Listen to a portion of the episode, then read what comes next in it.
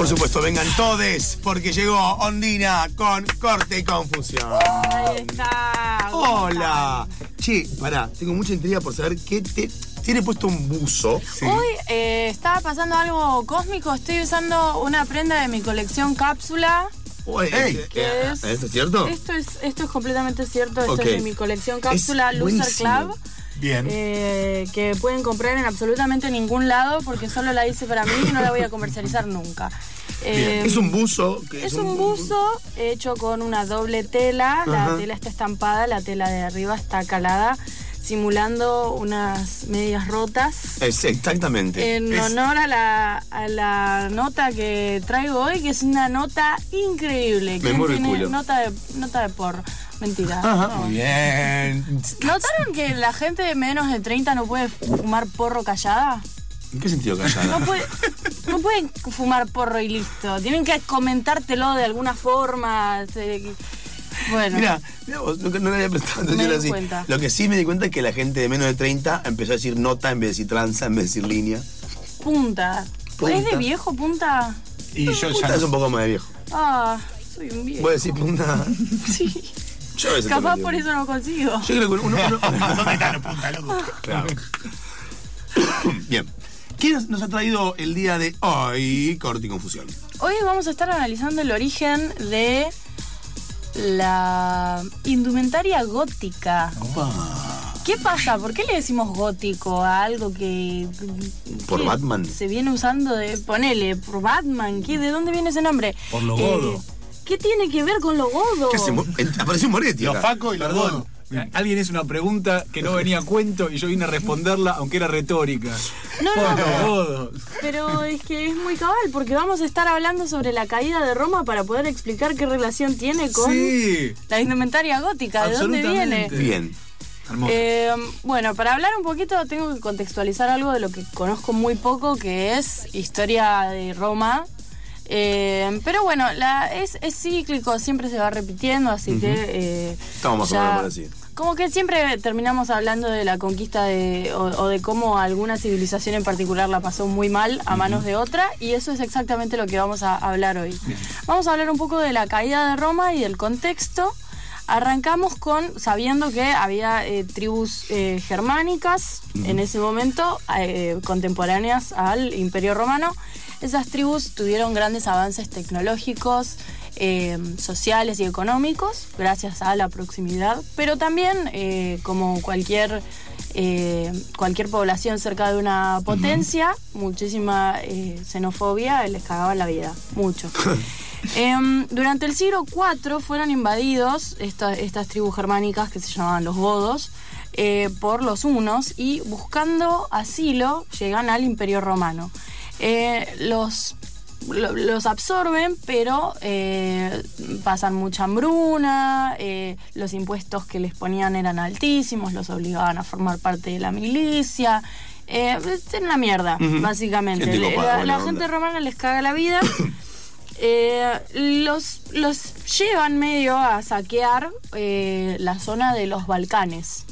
Y a partir de ahí dicen, che, bueno, acá parece que capaz los podemos cagar a palos un poco. No que- son tan, no son tan pistola. claro. En este momento recordemos que el, el Imperio Romano estaba dividido en dos, estaba eh, Roma propiamente dicho y Constantinopla. Eh, en la batalla de Adrianople, Fe- eh, voy a tratar de decir esto bien, Fritigerno, el líder godo, derrota a Valeno y luego de esto eh, firman un tratado de paz entre Teodosio, que era eh, el representante romano, y Alaric, que era el rey de los visigodos. Cuando Teodosio muere, los visigodos consideran nulo el tratado de paz eh, y eh, los invaden. Ok, Vis- Los así, visigodos invaden. eh, En bicicleta, de visigodo. básicamente. eh, y luego de esto se realizan dos invasiones eh, visigodas o visigotas eh, más. Estos son los, los godos, son los goths, los góticos. Ok, ah, digamos. viene de ahí. Estos son los góticos. Qué Eh, bueno, básicamente eh, ahí Roma eh, se fue a la puta y yo ya salté de él y eh, Sí. eso. y, mi, y mi imperio romano eh, y yo volé de él. Y em, bueno, todo esto como para decir que con la caída del Imperio Romano, eh, que en realidad no fue una caída inmediata, después queda eh, Theodoric, que vendría a ser como el último emperador romano antes de que se conformen un montón de poblaciones más chiquititas como eh, los francos y los los sajones y etcétera, Estás etcétera. muy sola la timidez. Estoy muy sola, Sí, sí. bueno.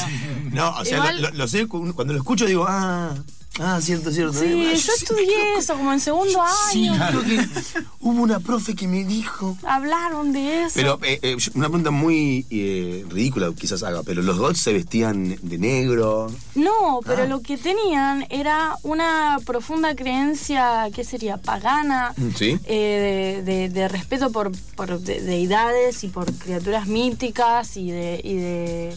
Como que se los asociaba con la oscuridad, digamos. Ah, ok, perfecto. Y con, eh, y con las creencias, Claro. eso, paganas. Eh, Los dioses de las sombras, digamos. Los dioses de las sombras, tal cual. Y además también se lo asocia esto al fin del, del periodo clásico, digamos. A partir de ahí arranca el oscurantismo. Y en. eh, esto es muy importante, es como un momento clave, un momento bisagra de, de la arquitectura y de la historia. Es que en, 19 en 1137 se construye la. Basilique royale de Saint-Denis. Bueno. ¿Qué ¿Qué le es? pasa? ¿Qué es? que la, Basilique. eh, Es una caricatura de vos mismo.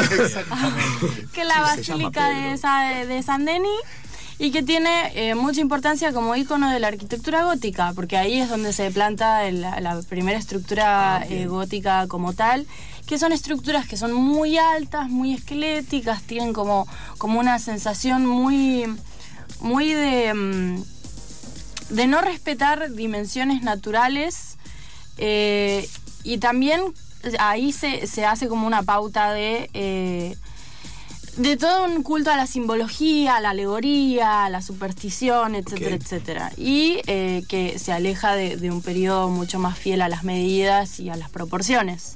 Por eso, durante el Renacimiento italiano, eh, esto lo dice Giorgio Vasari, eh, se refiere muy despectivamente al estilo gótico, de- eh, denominándolo gótico, porque es un estilo como bárbaro. Claro, es lo que Como, Claro, entiendo. como, uh, estos salvajes que construyeron estas catedrales todas feas porque Claro, son súper-. Que- puntuda para arriba. puntudo para arriba que estás allá adentro y te sentís que no Sí. conoces a nadie porque sos chiquitito y Dios es muy grande. Eh, básicamente, como que la intención era eh, ser muy peyorativos con, con todo lo gótico porque fue lo que le dio fin al periodo clásico y estos estaban ahí. Meta a chupar eh, ahí pito Sí, de, de Dios. No, eh, pito de latino. Pito latino. Pito latino. Un pito latino que Estaban es la- ahí. Muy divertido el gesto que hizo. Fue muy divertido. Porque fue con dos manos. Porque era como, che, No, no, es que yo estaba pensando en acá están los romanos y acá están los griegos. Ah, perfecto, bien. y los etruscos, claro. No, el truco es estar al fondo sosteniendo las nalgas a los griegos para que no se caigan. Claro. Como corresponde a los etruscos. Menos mal que esto es radio, que nadie puede ver esto. Yo, para mí es una lástima. Es una pena. Era un momento. Bueno, y de ahí sale el, el concepto Gótico. gótico, como eh, referido a los godos y eh, también como algo medio... eh, los- como- Los godos, las muñecas. Bueno, eh, y, Perdón, perdón. y- y cómo llega esto a la ropa? ¿Y cómo llega esto a la ropa? Bueno, a partir de ahí, cada vez que eh, frente a algo muy, muy rígido, muy, muy calculador, muy de la ciencia, se presenta una contraparte romántica, Ajá. por así decirlo, Sí. más de, la superstición, del sentir o del expresar, eh, se lo refiere como mm, gótico, como bobo en principio, como demasiado sensible, demasiado bobo. Y a partir de ahí, eh, los primeros escritores que, es- que se dice gótico, Hmm. digamos, son la rama más oscura del romanticismo, digamos. Eh, la lit- primero podemos establecer como que existe una literatura gótica, todos conocemos a Edgar Allan Poe, a, a Baudelaire, eh, hay, hay ejemplos anteriores en, en 1700, pero yo los desconozco porque soy bruta. Em, pero básicamente... eh, Se dice gótica. Gótica, tenés razón. Creo que a Mary Shelley, la de Frankenstein, ¿no? Mary no se la Shelley- asocia al gótico. Sí, pero se lo asocia al gótico por, por una cuestión muy de... mm, como de, de superstición, de alegoría y también de, de- de emo, ay, de ay, qué pesado, dale. Sí, ya sabemos que nos vamos a morir todos. Listo. No hace falta tanto culto a morir.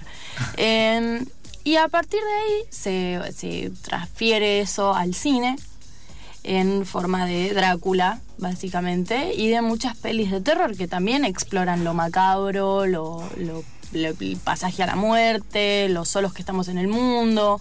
En 1960 eso se asocia mucho al movimiento nihilista, también de estamos solos y qué. Claro. Eh, y eso no toma eh, una, una relevancia para la, para la juventud. O, o- o sí, pero como lo que más cercano que tenemos nosotros, hasta 1970 en eh, Inglaterra, que en la era del post-punk está Siouxsie and the Banshees, está Joy Division, está eh, Bauhaus, que son como los primeros exponentes del gótico, de, la, subcultura gótica como la conocemos. Y a partir de ahí es evidente que toman referencias de todas eh, estas otras instancias macabras. Se toman referencias de lo medieval, de, por, el oscurantismo obviamente, eh, se toma referencia de, lo victoriano, porque también era una época muy macabra, muy de... em, pero son referencias estéticas. Los collares tipo Jabot, que se pueden ver en Lestat el vampiro, por ejemplo, eh, hacen una referencia a esas figuras em, macabras del cine que estábamos hablando anteriormente y a partir de 1970 eso eh, va tomando distintas formas eh, esa subcultura se va agrandando y va eh, rozándose con otras por ejemplo el cybergoth cuando sale Matrix Ah, es perfecto. como que agarra Ah, como que agarra por otro lado de mm, eh, perdón cuando Emi me boludea yo No, boluda, me pierdo, sorprendió, en pierdo serio. infinito No, No, sorprendí. vos, Eh, vos crees que te boludea, pero solo es, es boludo. ¿Qué pasa? bueno, no sé. Es muy lunes. Me sorprendí en serio. Dije, ¿cómo un, un cyborg? Ah, claro. Y también eh, con otras referencias como el Gothic Lolita en Japón, que eh, básicamente, y con esto eh, quiero eh, cerrar, porque me parece que el gótico uno lo asocia más a algo estético por default, pero me acuerdo que cuando yo era adolescente eh, siempre había peleas entre, bueno, vos- yo no soy gótico, yo soy punk, y después el punk se Claro, peleaba con el emo, porque yo soy emo, y después estaban los industriales que no querían que los asocien con los góticos para nada, porque no eran tan llorones. Y en realidad eh, es como que si vamos a la raíz, eh, ni siquiera etimológica, sino de cuándo fue la primera vez que apareció la palabra gótico como despectivo, es algo que siente mucho, y muy de la superstición y la alegoría. Em, Que eso y- representa un adolescente un poco, ¿no? Sí, muy Sí, sí, sí, es algo muy adolescente, pero también está bueno, eh, quería cerrar con esto, que es un fragmento de La Condesa Sangrienta de eh, Pizarnik, que dice como, como que hay un desfasaje entre el torrente del mundo y el goteo interno de una persona melancólica. Y creo que eso es lo que define a lo gótico y lo que lo viene definiendo desde que se desde que se inauguró como concepto, básicamente, de la pequeñez que, que es el ser humano frente a un mundo muy hostil y muy misterioso y místico. Qué bueno, es como un, es un gótico de la gota entonces, ¿no? Del Es Bien, un gótaco. Claro. es un gotaku. Tic, tic, tic. Gotaku. Pero los Ay, días bueno. corrieron otakus por, la, por, el, por el desierto y fui feliz. Eso, nada. Asalté a hablar 51. ¿A qué? Ah, saltaron el área Ah, sí. 51. Corriendo como Naruto. Hicieron unas par de Naruto como Runs, Naruto, estuvo muy hermoso. Estuvo muy hermoso. Pasaron. ¿Tirotearon a alguien? ¿Cómo? Lamentablemente no. No. No, no, no fue. No fue. Qué terrible. Eh, gracias, eh, Rancia, por haber venido una vez más. Lunes que viene te vamos a contar contigo. Contigo. Es. Fo- Eh, Vamos a estar hablando un poco de, eh, ota- de otakus. ¿Por qué no? Ya que hablamos de gótico, sí, perdón, me emocioné un poco. No, Sí, pero está, está bueno. Hablemos un poquito de Eh, cosplay.